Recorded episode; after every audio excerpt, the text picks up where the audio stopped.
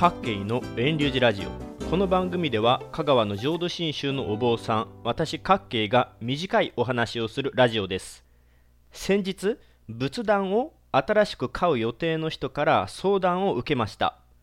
どんなものを買って値段はどれくらいでいつまでにどこに置くとかいろんなことを質問されました。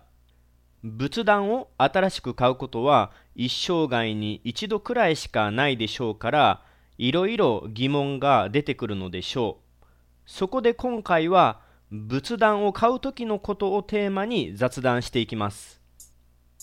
さて仏壇はいつ買い求めたらいいのでしょうか。昔からの迷信で何でもない時に仏壇を買うと死人が出るというものがあるらしいです。浄土真宗では仏壇とは私たちを救ってくださる阿弥陀様を安置し阿弥陀様のお浄土を表したものなので仏様の慈悲に照らされるものです。ですのでお仏壇があるから死人が出るわけでも縁起が悪いとかそんなものはないのでいつでも買い求めていただいて OK です。ただそうは言っても多くの家では家族の誰かが亡くなった時に初めてお仏壇を買い求めると思います。そういう時は四十九日の法要満中院の法要までに仏壇を新しく用意していただけたらと思います。四十九日までは亡くなられた方のお骨やお写真は中院壇と呼ばれる棚に置きますのでその四十九日が終わるくらいまでにはお仏壇を新しくご用意いただけたらと思います。さてそれで新しくお仏壇を買い求めるわけですが買う場所は仏壇仏具店です。おそらくどの地域にも1店舗はあると思います。インターネットの通販でも買えるようですが実際にお店に行く方がいいでしょう。理由はお仏壇のサイズ感や設置する時の仏壇仏具の飾り付けのサービスなどは地元の仏壇仏具店が間違いないからです。アフターサービスがすぐに必要になることはないでしょうが将来仏壇を買い替える時や仏壇仏具の部分直しメンテナンスしてもらう時にも近くのお店で購入していた方が間違いはないです。さてそれでお仏壇を新しく買うにあたってお仏壇はどこに置けばいいでしょうか？浄土真宗の場合は阿弥陀様のお浄土のことを西方極楽浄土と言いますので西に向かって拝むのがいいとされますが住宅事情で無理なこともあるでしょう。ですので西に仏壇を置くことにこだわる必要はないです。北でも東でも南でもいいです。また1階でも2階でも何階に置いても大丈夫です。神棚の場合神棚の上には何にもないですよとか神棚の上を人がいることが失礼に当たらないようにと雲という文字を天井に貼るようですがお仏壇の場合は気にする必要はないです。お仏壇を置く場所についてもう一点補足します。もともと家庭で仏壇を置く場合床の間が仏様ご本尊を安置する場所だったそうです。現在では仏壇がない家でもその名残として生け花や香炉を床の間にお飾りするという習慣が残っているわけです。そういうわけで後から仏壇を設ける場合床の間に仏壇を置くことをお勧めします。あまりおすすめしないのが誰それの部屋の中というふうに個々人の部屋の中にしまい込むのは良くないです。個人の部屋に置くと他の人みんながお参りしにくくなります。仏壇は家庭での信仰の場手を合わす場ですので誰もが気兼ねなくお参りできる場所に置くのがいいです。ですので最近で言えばリビングに置いてもいいでしょう。仏壇を置く場所が決まったら仏壇仏具店に行くのですがその前に大きさを確認しておきましょう。単純に仏壇が大きくなればなるほどお仏壇の値段は高くなります。最近ではコンパクトなサイズのお仏壇床や畳に置くのではなく棚の上に重ねて置くタイプというのもあります。大きくないとダメというわけではないので予算に無理のない程度で決めていただけたらいいと思います。大きいサイズのお仏壇の場合のメリットとしてはお花やおろうそくやお供え物などをお飾りするときにぎゅうぎゅう詰めになりにくく見た目にも余裕ができて綺麗に見えることです。棚の上に置くような小さいサイズの仏壇は10万円以下安いものだと5万円程度のものもあるでしょ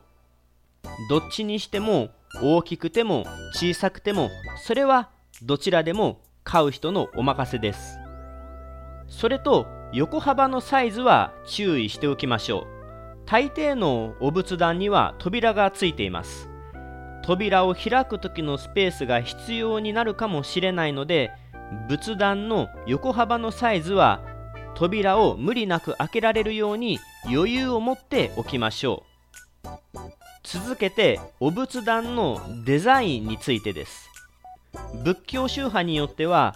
厳密な宗派のデザインがあるかもしれませんが浄土真宗の場合はほとんど気にする必要がないです。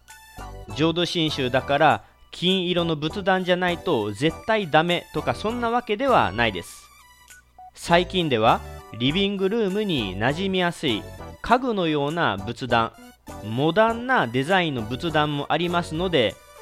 扉を開いた状態閉じた状態を実際に見て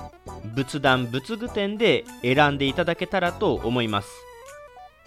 ただし仏壇仏具店のお店の人は最初にどこの宗派かを聞いてきます。